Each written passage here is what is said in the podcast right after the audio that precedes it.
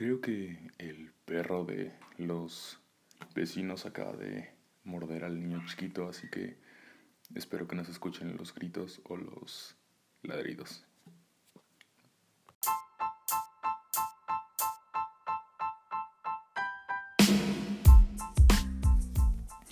Bueno, les doy la bienvenida a este nuevo podcast ah, que aún no tiene nombre. Ah, cuando se me ocurra uno les avisaré. Mientras tanto, yo soy Alan y para comenzar con este programa voy a hablarles de la película Us de Jordan Peele, nosotros en español. Así que comenzamos.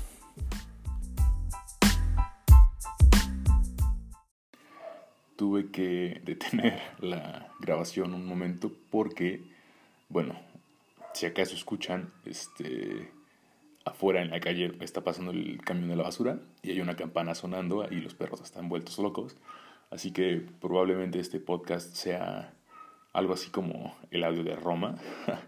Eh, pero bueno, aprovecho esto para mencionar que, bueno, principalmente este podcast está pensado para hablar de películas, pero también me gustaría hablar de todo tipo de cosas como, eh, pues, no sé, libros que haya leído últimamente. Eh, Temas actuales, por ejemplo, este podcast está grabado en México el 17 de mayo del 2019, o sea que durante toda esta semana hubo y todavía está la contingencia ambiental, porque vamos, parecía esto Blade Runner 2049 o Enemy, porque de verdad la contaminación estaba tan fuerte que no se podía ver nada de la ciudad. Este, bueno, quien vive aquí ya sabe a qué me refiero, pero para los que están afuera de verdad es un suplicio este, respirar. Pero bueno, otra cosa que quiero aclarar es que respecto a la parte de cine, pues ya hace unos cuatro años cualquier persona habla de cine, sepa o no sepa, porque bueno, X. Eh, yo me incluyo, alguna vez tuve un canal de YouTube en el que lo hacía y siempre traté de darle una forma un poco más profesional que la gente usual. El asunto es que precisamente como mucha gente ya habla de cine ahorita, pues ya no hay como esta, ¿cómo decirlo?, especialización profesional este, del cine. Y entonces los que sí lo son están en televisión y se mueven solamente por ahí. O están en medios más altos eh, de comunicación, que bueno, claramente yo no lo estoy, pero sí quiero darle un poco esta seriedad. Ah, pero claro, tampoco quiero caer en lo snob de también otros medios que de pronto tratan de hacer este análisis de cine o lo que tú quieras, pero lo hacen de una forma tan snob precisamente que ya no se siente tan real, se siente muy mecanizado y tampoco quiero que se trate de eso, simplemente quiero dar mis opiniones de una película desde mi punto de vista este, muy específico, pero vamos, tratando de ser lo más profesional posible. Y claramente no me considero un crítico, estoy a años de lograr hacerlo y honestamente no sé si quisiera hacerlo, pero eso no importa. Entonces, eh, cuando hable de películas, cuando hable de libros, voy a hacerlo desde un punto de vista un poco neutral en el sentido de ni ser muy snob ni ser muy este, poco profesional. Eh, ah, sobre eso, bueno, mi plan es un poco desarrollar esto mm, por medio de mm, lo que he visto en mi carrera. Estudio literatura, entonces vemos un poco de teoría literaria y quiero aterrizarlo un poco en, en este tipo de producciones. Así que, bueno, esperemos que salga.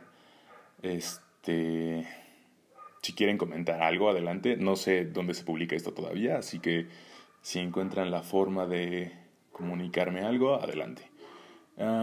finalmente, y antes de comenzar, este... Ah, no, de hecho creo que es todo, así que bueno, vamos a empezar.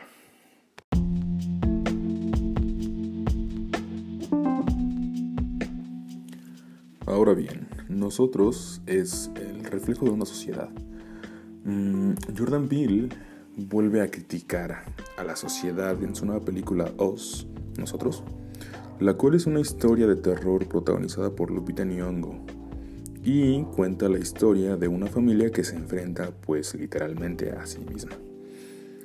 Eh, antes de comenzar, creo que me parece prudente eh, hablar de la película, contra la trama, para poder desglosar pues el ensayo más fácilmente. Así que quiero avisar que esto contiene spoilers y bueno, precisamente hago esto con el supuesto de que quien escuche el podcast eh, ya ha visto la película o de lo que sé que estamos hablando. Así que a partir de ahora va a haber spoilers y vale, ahí voy.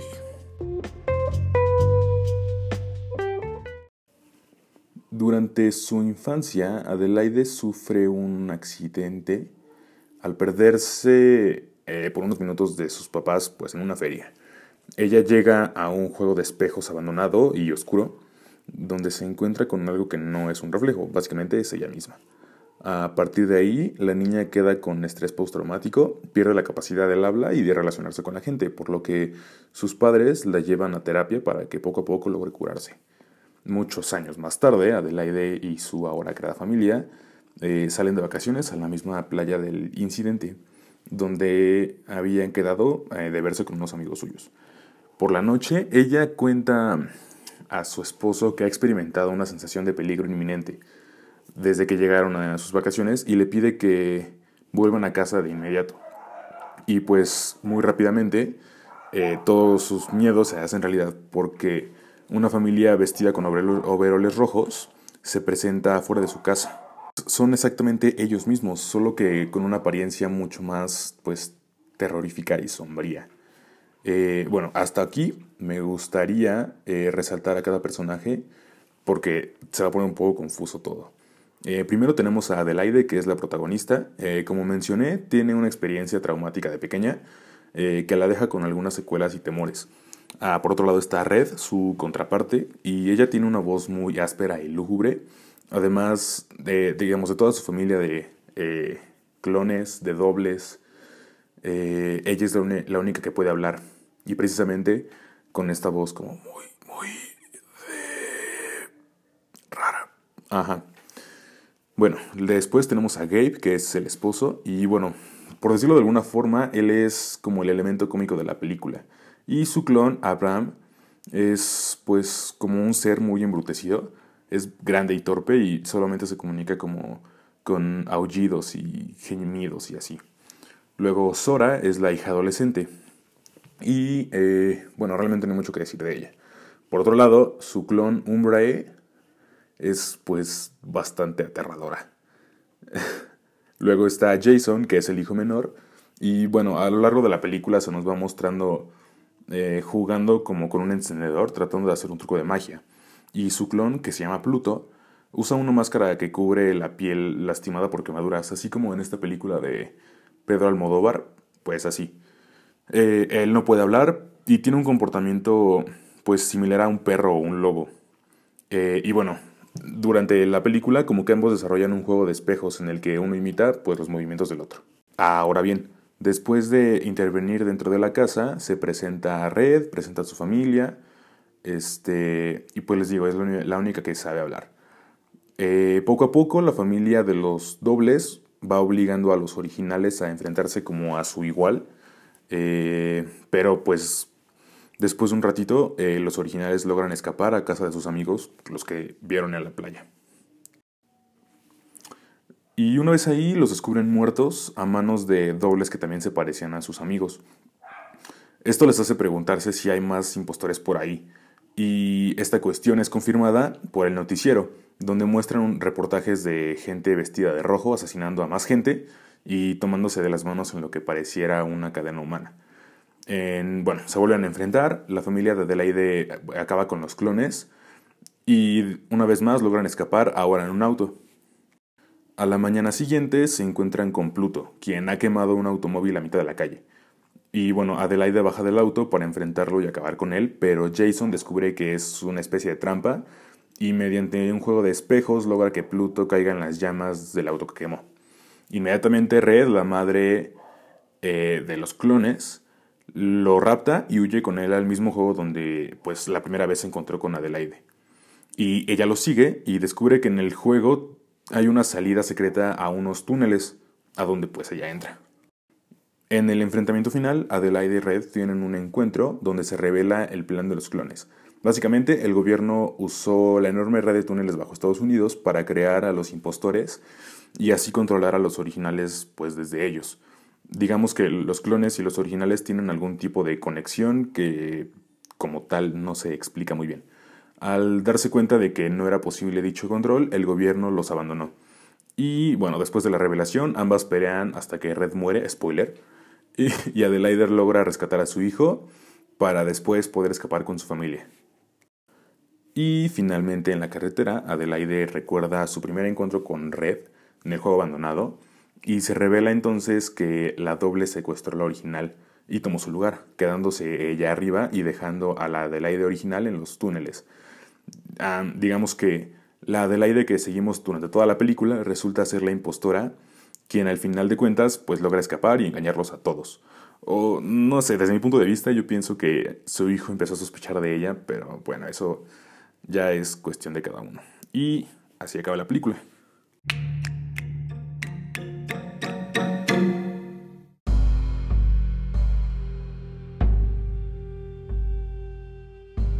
Ahora bien, este, ¿dónde está la crítica a la sociedad? Pues durante la película se van dando situaciones que poco a poco nos dicen el mal que nos hemos hecho como sociedad y como cultura. En específico, el hecho de que la tarea especial de los dobles sea exterminar a sus originales, con la excusa de que ellos siempre han vivido una buena vida mientras los clones no, pues nos dice que los clones hasta cierto punto representan a esa parte de Estados Unidos que siempre ha estado como explotada y subyugada a costa de, en este caso, los originales, quienes representarían a la parte privilegiada de Estados Unidos, eh, pues la que no sufre, la que se divierte, pues a costa de esta clase subyugada.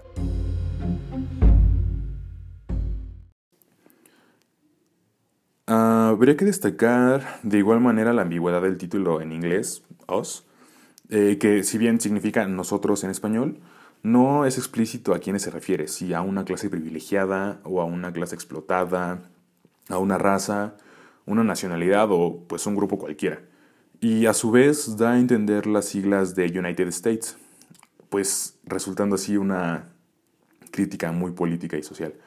Y esto me parece interesante eh, y llamativo eh, mencionarlo porque es una de de los símbolos que poco a poco el director va poniendo en la película. Muchos van a comparar a esta película con Get Out, eh, Huye, del mismo director, eh, la cual sí tenía una crítica mucho más consistente en cuanto al racismo y cómo la gente blanca trata de apropiarse de esta cultura que pues durante muchísimo tiempo ha maltratado y que han tratado de hacerlo sentir cómodos a regañadientes. Esto es muy claro en la película, en Huye. Este, en cambio, en Nos es, esta es una película de terror que no remarca tanto el contexto racial. Mm, de esa manera, más bien se fija en otras cuestiones como el consumismo, el capitalismo y cómo es que nosotros mismos hemos llevado al planeta a las crisis que han ocurrido. Eh, digamos que somos un reflejo de las circunstancias. Y eso pues incluso lo podemos notar ahorita mismo con esto de la contaminación, ¿no? Yo pienso que puede ser como un buen símil.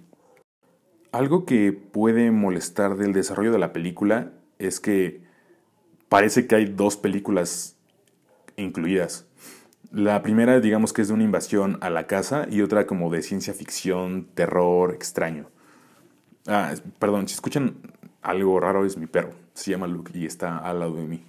Eh, bueno, volviendo al otro, digo molestar porque pues el director va presentando muchos elementos y símbolos que parecerían importantes dentro de la primera mitad de la película, la de la parte de la invasión.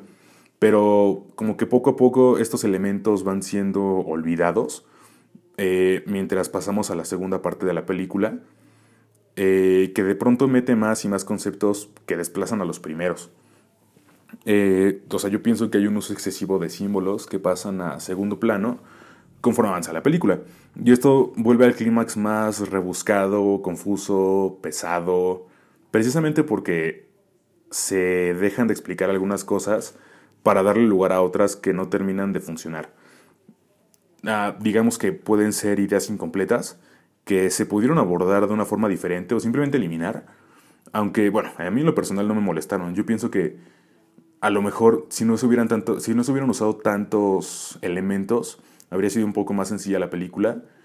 Pero pues así como está, a mí, a mí, a mí no me molestó. Simplemente pienso que de pronto sí ah, puede haber gente a la que sí le moleste ese tipo de, de acciones. Otra observación de la película es que de pronto se comienza a explicar algunas cosas que pueden sacarte como del estado de suspenso que va generando la película, porque se sienten tediosas, aburridas, incluso muy largas, precisamente porque tal vez no deberían decirse. Mm, desde mi punto de vista, eh, la única motivación de Red para vengarse de Adelaide es que ésta la secuestró y la dejó olvidada mientras vivía su vida. Y esto se entiende perfectamente, no debería haber un subtexto social que sirva para soportar esta idea. Desde mi punto de vista, simplemente tendría que ser una película de venganza, por decirlo de alguna forma.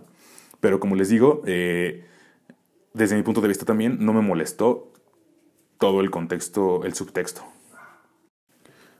Bueno, por otro lado, me gustaría mencionar las partes cómicas de la película, porque yo pienso que se agradecen. Eh, le dan ah, un respiro a la audiencia por tanta tensión que se ha acumulado a lo largo de la película y a la vez sirven para aumentar la angustia por lo frustrantes que de pronto llegan a ser. Eh, una, parte que me, dejó así fue la escena del lago, eh, que aunque podría parecer ridícula, es, resulta muy útil y divertida. Esta parte en la que el papá está peleando con su clon, pero se cae y luego el otro lo golpea y se cae al agua y no sé qué más. Entonces es frustrante, pero también es muy divertida porque aumenta este, este sentimiento. La producción también es muy importante en la película. Eh, por un lado, la iluminación siempre es un elemento muy importante en las películas, especialmente de terror, claramente. Y en este caso se juega muy bien con, eh, con ese elemento. Y bueno, por otro lado, eh, los escenarios también me parecen interesantes para resaltar. Porque digamos que la construcción de cada escena provoca que desconfíes en todo momento de los lugares, de los silencios, de la oscuridad o de la luz, de la gente alrededor y de las personas con las que nuestros personajes se relacionan. Eh, puede sentirse ese peligro inminente que Adelaide tiene tanto miedo desde pequeña. Yo en lo personal eh, sí me sentía así, o sea, como que toda esta tensión que se iba generando a lo largo de la película me hacía como decir como, es que ¿por qué están en la playa? Algo va a suceder o, cosas así. Entonces me, gustó mucho cómo el director fue generando ese sentimiento poco a poco, aún con escenas que ni siquiera tenían que ser de terror. Otro punto importante de la película es la actuación de Lupita Nyong'o. ella misma interpreta a dos personajes que son súper diferentes del uno del otro y lo hace de una forma muy chingona, la verdad. Eh, por un lado, Adelaide se muestra como un personaje bastante fuerte y decidido, implacable, que haría todo por su familia, hasta asesinar a quienes los amenace. Y bueno, por otro lado, y creo que lo mejor de la película es Red. es que la voz, sus movimientos, incluso la mecanización de su plan son bastante terroríficos y memorables. Literalmente cierras tus ojos y la puedes ver a ella mirándote fijamente con las manos en las mejillas. Esa escena, de verdad, soñé con ella. Ella tiene una forma de moverse muy amenazante y su voz es tan áspera que parece como un siseo constante. De verdad, yo pienso que ella es lo mejor de la película.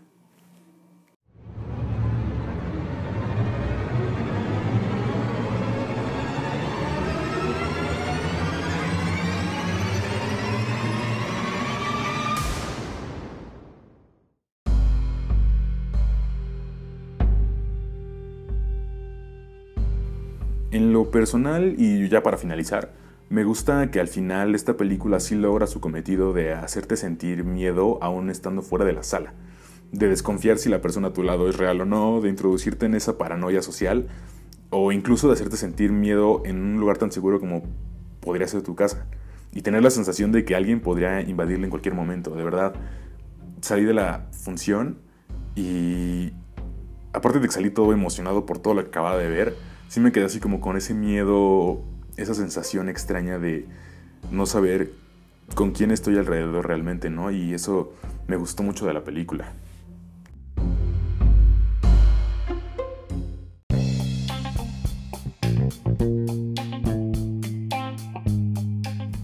bueno, básicamente eso es todo lo que quería comentar de la película. Eh, esta ya tiene como tres semanas más o menos en el cine, entonces digo, seguramente ya todo el mundo la vio y seguramente ya leyeron todo lo que tenían que leer de la película, ya saben todo lo que se tenía que hacer de la película.